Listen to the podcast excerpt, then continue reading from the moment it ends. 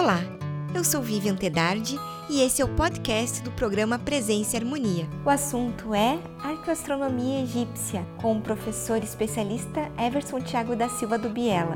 Confira. Everson, bem-vindo ao programa Presença e Harmonia e muito obrigada por aceitar o nosso convite. Eu que agradeço o convite novamente de poder estar participando aqui do programa com você novamente. Everson, você pode contar para nós então o que é arqueoastronomia? A arqueoastronomia é uma ciência que mistura duas ciências acadêmicas, sendo a arqueologia e a astronomia. A arqueologia, claro, ela trabalha com monumentos antigos, trabalha com as concepções que povos antigos tinham, né, e traz isso para a nossa realidade. Com relação à astronomia, já é a relação da observação do céu de uma maneira, vamos dizer, empírica. Né? Então, é a observação científica realmente do céu. Agora, o que a arqueoastronomia vai fazer é justamente trazer essa ideia de que construções antigas ou paisagens que as populações antigas consideravam importantes tinham uma relação com o céu, seja ele diurno, seja ele noturno. Né?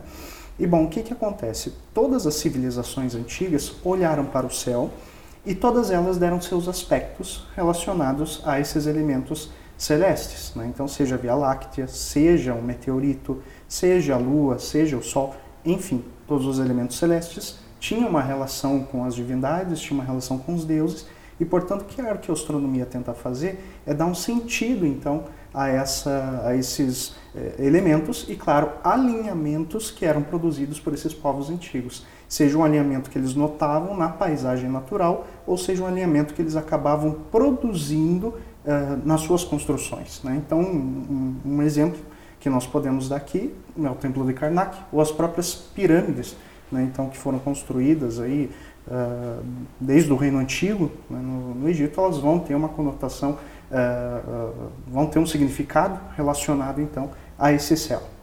Então, já que falamos do templo de Karnak, das pirâmides, como que a gente pode observar que a astronomia em relação aos egípcios antigos? Muito bem. Como eu estava falando para você, nós observamos né, a arqueoastronomia a partir desses estudos que são feitos de maneira acadêmica.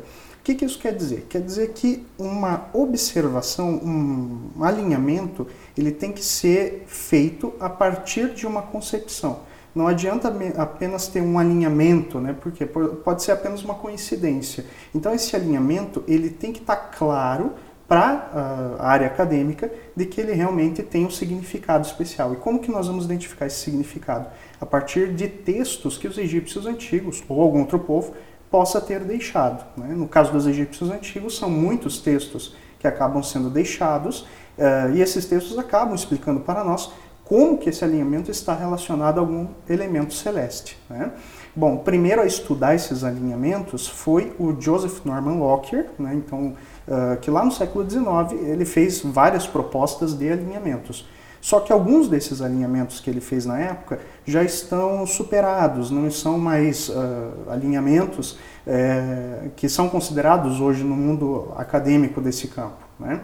É, e o que acontece é que outros, é, vamos dizer assim, alinhamentos continuam efetivos ou continuam no campo da hipótese, porque eles não têm realmente um, um significado. Entretanto, o seu alinhamento é tal que ainda se considera de alguma maneira. Né? Então, um belo exemplo que, né, que podemos dizer aí do, do, do Lockyer está é, em relação ao templo de Karnak e está em relação ao templo de Luxor. Vamos falar do Templo de Luxor primeiro. O Templo de Luxor ele tem uma certa curvatura no seu eixo longitudinal. Né? Aqueles que visitam o templo ou que olham uma foto da parte da frente do templo podem notar que na parte da entrada indo para dentro tem essa curvatura. Por que, que tem essa curvatura? Por muito tempo se disse que foi por conta da relação que o rio tinha, uh, o rio Nilo, uh, em fazer uma, digamos, uma mudança no, na sua trajetória e, portanto, os egípcios acabam construindo a sua segunda parte, né, a segunda parte desse templo, uh, um pouquinho mais para a direita, né, então, ou seja, uma angulação diferente. Agora, o Lockyer, ele propõe o quê? que essa angulação ela teria se dado por, pelo, por conta de uma estrela, a estrela Vega, ter mudado também a sua aparição durante a noite. Né? Então a estrela Vega, nos primeiros momentos, nos primeiros anos em que esse templo tinha sido erigido, ele se erguia num ponto específico do céu. os egípcios provavelmente tinham conhecimento de um movimento da Terra que é chamado de precessão. E esse movimento faz com que a estrela acabe se deslocando um pouco nessa, na, na, na celeste.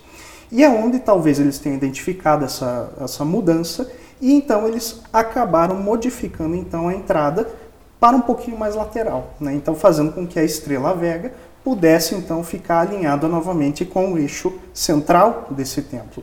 Mas o que acontece? A estrela Vega não tem nenhuma documentação que nos diga se ela é importante para os egípcios antigos. Né? Então, é, uma, é um alinhamento que acaba sendo, de alguma maneira, descartado. Né? Mantido por conta da sua física, mantido por conta do seu alinhamento por si próprio, mas descartado porque não há uma, uh, um texto que diga que aquela estrela realmente é importante. Agora, no Templo de Karnak, nós temos um outro exemplo que é belíssimo durante o solstício de inverno. O sol né, da manhã ele acaba surgindo na parte de trás do templo. Né? Então, ou seja, desde a parte de trás é como se os raios solares batessem lá na parte de trás se estendessem na parte da frente. O que traz uma representação de construção do mundo. Né? Então, ou seja, o mundo foi criado pelo Sol. E quando o Sol renasce, se estabelece no horizonte, ele está recriando esse mundo. E o próprio templo, a própria conjuntura do templo, a arquitetura, constitui então essa, essa construção divina nesse caso. Né? Então o Sol ele nasce e então lá de trás ele ilumina então toda a parte que vem para frente do templo. Né? Bom, você falou do Sol, falou da estrela Vega. Então, quais são os principais astros observados pelos egípcios antigos? Muito bem. Basicamente, todos os elementos celestes eram observados por eles. Né?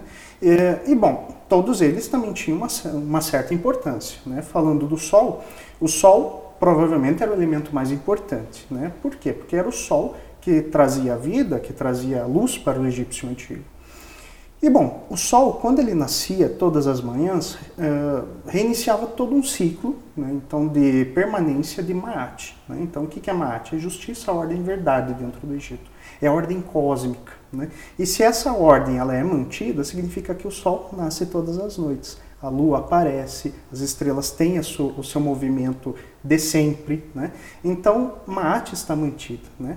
E bom, o Sol, ele é Ra. Né? Então, falando um pouquinho dele. Ra, é, segundo a mitologia egípcia, ele teria sido criado a partir de um, uma montanha chamada Ben Ben, e essa montanha, então, foi o primeiro pedaço de terra. E ele surgiu de um oceano chamado Nu, um oceano caótico. Bom, essa montanha, né, digamos assim, é, ela tinha representação, digamos assim, nas pirâmides, numa pedra meteórica também. Né? É, tinha a representação nos obeliscos que os egípcios acabavam construindo, mas infelizmente a, a pedra original que era dourada e ficava dentro de um templo também acabou sendo perdida. Né? Bom, e Ra, que surgiu dessa pedra, ele tinha três formatos. Né? O primeiro deles, pela manhã, era Kepri, que era um grande escaravelho com uma esfera solar na cabeça. Então ele empurrava esse, vamos dizer assim, esse, essa esfera solar e fazia com que o Sol, é, digamos assim, nascesse. Né? Então o escaravelho Kepri, né? o Keper também, na língua egípcia, quer dizer é, renascer, né? o sentido de renascimento.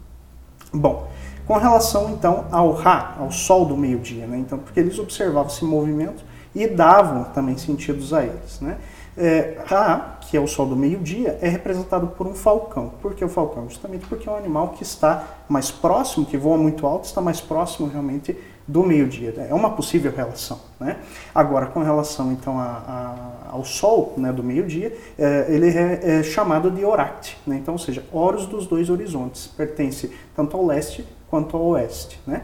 E por fim, o sol noturno e do entardecer também é o Atum. Né? Então, Atum é um deus que é representado muitas vezes com cabeça de carneiro.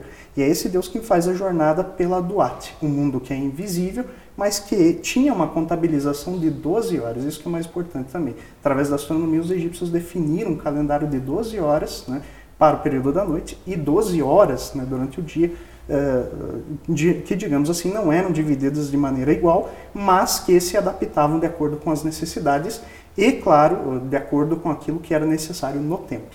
Tá? Ah, bom, outros elementos também que a gente pode citar. A Lua, né? a Lua é, é um elemento muito importante também, ela surge como uh, o deus Tote, ou então com o deus Consul, dependendo do contexto. Entretanto, não vamos encontrar alinhamentos é, lunares no Egito, alimentos lunares elas são, são, estranhos no Egito, nós não vamos encontrar é, evidências né, que tenham esses alinhamentos lunares. E vamos encontrar finalmente as estrelas. Né? As estrelas, elas, claro, não são todas as estrelas que são importantes. O mundo das, das estrelas, ele, digamos assim, no conjunto, ele é um mundo de espíritos, onde a alma do rei pode se juntar após ser enterrado na pirâmide. E bom, uh, muitas estrelas tinham a sua devida importância. Né? Então, se a gente pegar, por exemplo, as estrelas boreais, ou seja, do norte celeste, essas estrelas elas vão ser documentadas em vários tetos, digamos assim, tetos de tumbas ou teto de templo também, e uma delas, inclusive, vai ser chamada de Mesquetil, que possivelmente é a nossa constelação de Ursa Maior. E bom, ela tem a sua devida importância também. Por quê?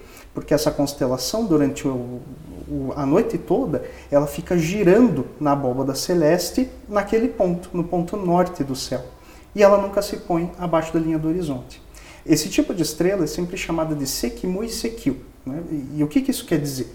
Isso quer dizer é, aquelas que não conhecem o vazio. Né? Ou seja, elas nunca se punham, e portanto o egípcio, observando esse movimento, ele dá uma importância um pouco maior para essas estrelas. Por quê? Porque são estrelas eternas, elas não perecem, elas não morrem, né? elas estão eternas ali no céu. E é claro, inclusive, esse tipo de, de, de eh, de observação vai influenciar na construção também de, eh, de, algumas, de alguns elementos arquitetônicos. Bom, então nesse caso a gente por muito tempo escutou falar que a construção das pirâmides, por exemplo, né, elas foram orientadas pela constelação, pela constelação de Órion. Isso procede? É, aí que está. Em 1995 houve realmente essa uh, hipótese de que as três pirâmides de Gizé, nesse caso, não as outras pirâmides, né? então as pirâmides de Gizé, sendo Kelps, Kefra e Miquirinos, estivessem alinhadas com o cinturão de Órion. Mas nós temos que considerar alguns pontos. Órion é uma constelação que não existia para o egípcio antigo, que existia a constelação de Sá. Né? Sá é uma representação de Osíris, Osíris é o deus que foi assassinado e depois retornou à vida a partir da prática da mumificação. E o morto era comparado a Osíris. Né? Então essa constelação ela tem um aspecto funerário também. Né?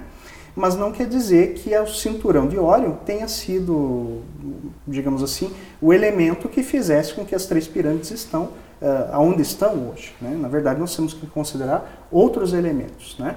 Agora, para quem que essa constelação de Órion, no caso Sá, vai ser realmente importante. No caso, para Kelps, a grande pirâmide. Né? Mas não somente Kelps, vamos ter uma, uma importância para uma, digamos assim, para essa, essa pirâmide também da constelação de Mesquetil, mas também algumas outras duas praticamente constelações, que são a constelação de Dragão e a outra que é a constelação de Ursa Menor. Né? Então, ou seja, vamos ter três constelações. Agora, uh, aonde que estão essas constelações? Né? Uh, se vamos pegar a arquitetura da Grande Pirâmide, nós vamos encontrar dois dutos de ventilação, chamados assim normalmente na, na, na arquitetura dessa, dessa pirâmide. Né? Bom, esses dois dutos de ventilação que estão ao sul estão apontados realmente, uh, talvez, para a constelação de Sá. Né? Entretanto, um deles pode estar apontado para, para uma estrela chamada Sírio, que é uma representação também da deusa Isis. Né? Ela era chamada de Isis Sopedete. Né? E bom, na parte norte da pirâmide temos mais dois dutos de ventilação. Né? Esses dois dutos de ventilação estão apontados finalmente para o norte, que é o norte celeste no caso, e que é a constelação de Mesquetil, que é a Ursa Maior. Temos também a constelação de Dragão, temos também a constelação de Ursa Menor. E todas essas constelações estão girando no norte celeste. Né? E, portanto, nós vamos encontrar, através de cálculos astronômicos, alinhamentos quase que perfeitos nesses dutos de ventilação. É por isso que esse, é, esses dutos de ventilação hoje são muito associados na arqueoastronomia justamente ao céu noturno. Né? E não eram realmente dutos de ventilação, mas talvez aí estivessem relacionados a esse mundo das estrelas. Né? E bom, essas estrelas, então, elas darão todo um sentido de renascimento para o egípcio antigo. Né?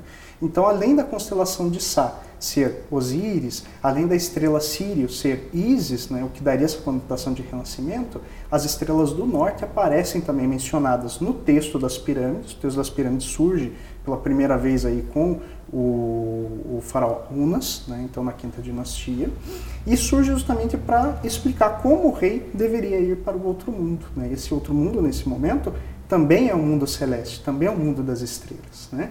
E da, muitas das aparições, muitas das frases mencionam as estrelas então do norte. Né? Falam também de Mesquitil, falam também aí da, digamos das estrelas é, circumpolares, né? aquelas imperecíveis. Né? Então no caso vamos ter aí a estrela de Tuban que fica na constelação de Dragão.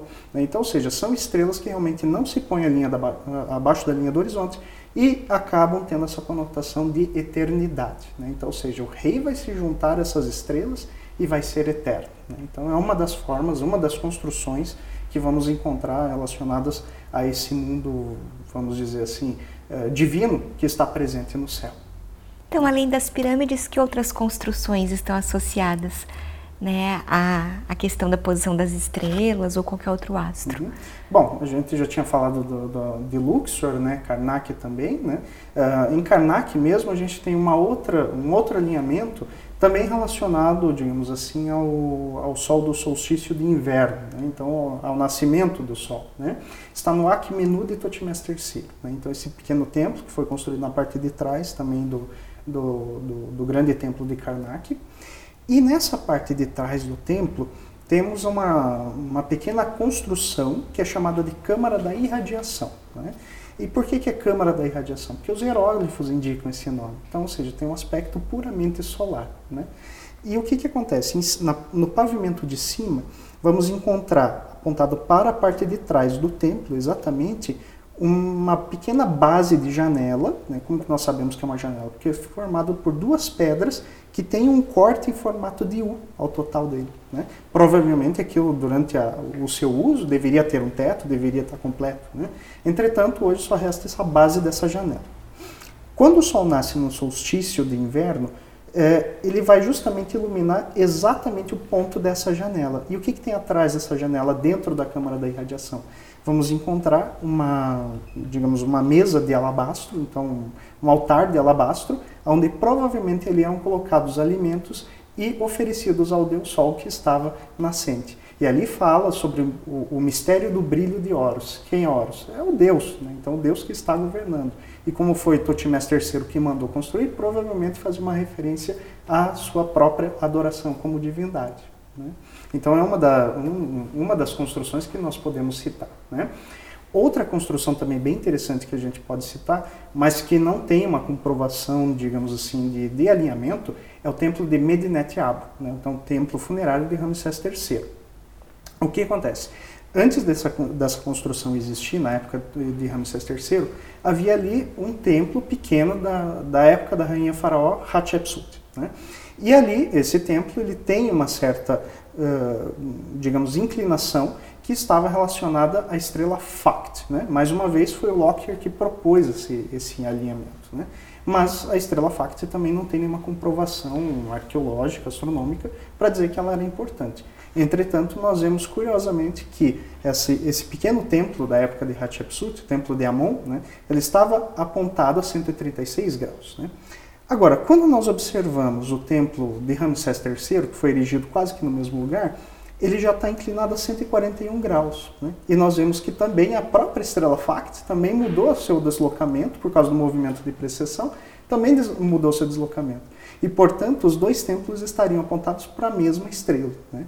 Agora, não temos informação sobre a estrela Fact no texto das pirâmides ou em algum outro texto. Né? Infelizmente, acabou essa informação ou nunca foi produzida ou nunca uh, chegou às nossas mãos. Né?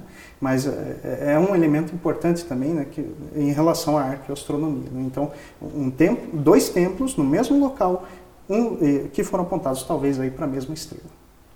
Você comentou que tem que ter essa comprovação a partir, por exemplo, dos textos, que você possa uhum. tanto observar na arquitetura quanto nos textos. Uhum. Que tipos de textos são esses, então, onde aparecem, não sei se a gente pode falar, esses tratados astronômicos uhum. egípcios? Correto. É, na verdade, os textos que eram tratados astronômicos, textos que tratavam realmente da, da, do alinhamento, da observação, infelizmente esses se perderam. Né? Então, dentro dos templos existiam as permediate, que eram bibliotecas, espécies de bibliotecas, aonde muitos da, muitas das obras, muitos uh, trabalhos realmente que os, o, o, os, astrônomos egípcios acabavam gravando, uh, infelizmente esses uh, acabavam desaparecendo com o tempo. Né? E infelizmente não foram gravados em pedra como os, os demais textos. Né? então, da onde que vem essa informação, essa comprovação de um certo alinhamento? Uh, hoje vem de textos funerários. Né? Então, o que acontece? Muitas vezes esse texto funerário, é, como o texto das pirâmides, ele tem passagens, certas passagens que mencionam a importância daquela estrela, né? ou daquele outro elemento. Né? Então, nós vamos, uh, aquele elemento celeste. Então, nós vamos identificar né, nesses textos funerários uma relação que o egípcio tinha religiosa com essas estrelas. Né? Claro que nós vamos encontrar alguns materiais também que eram utilizados, como clepsidras, né, onde temos informação estelar também, e claro, textos astronômicos, né, é, tetos astronômicos, ali, perdão. O teto, o teto astronômico, ele, por exemplo, ele foi criado, né, então desde aí, digamos assim, desde a época de Senemut também, é, que foi um arquiteto, e é interessante que esse teto astronômico ele tem o norte e o sul apontado exatamente para a direção correta. Né? Só que ele não tem as estrelas gravadas exatamente como elas estariam no dia, mas tem uma lista de estrelas que está gravada ali. Né? Então é da onde o arqueoastrônomo pode tirar essas informações. Então, por exemplo, a constelação de Mesquetil, a constelação de Anu, também que era uma representação de Horus, e assim vai, são constelações que apareciam, né, então nessa, nesses tetos astronômicos uh, e que trazem alguma informação para nós, né? além pra, também do texto das pirâmides e talvez alguma passagem no, no livro dos mortos. Né? Então a gente pode dizer que existiam astrônomos no Egito Antigo? E se sim, que tipos de materiais eles utilizavam para poder conhecer o céu? Uhum. Existiam realmente uh, sacerdotes que eram considerados como astrônomos, né? Uh, claro que eles podiam ter uma, uma vamos dizer assim, é, é, eles tinham uma, uma grande percepção em relação a, ao céu, mas que, como Heródoto disse, eles não, tinham, não eram desejosos de compartilhar esse conhecimento. Né?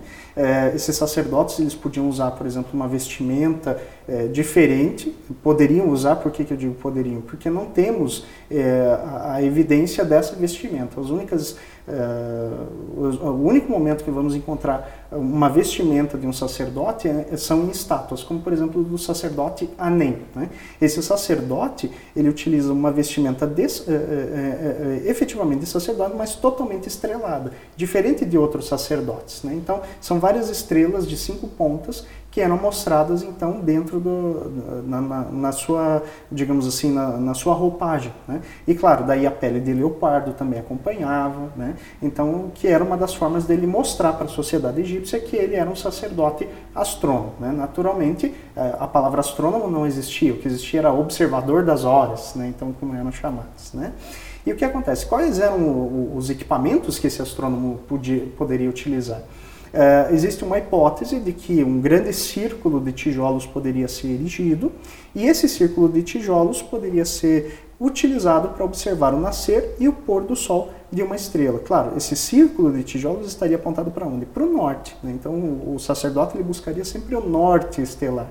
Para quê? Para demarcar onde as construções deveriam realmente ser iniciadas, né? para não errarem realmente na, na, na, nos alinhamentos. Né?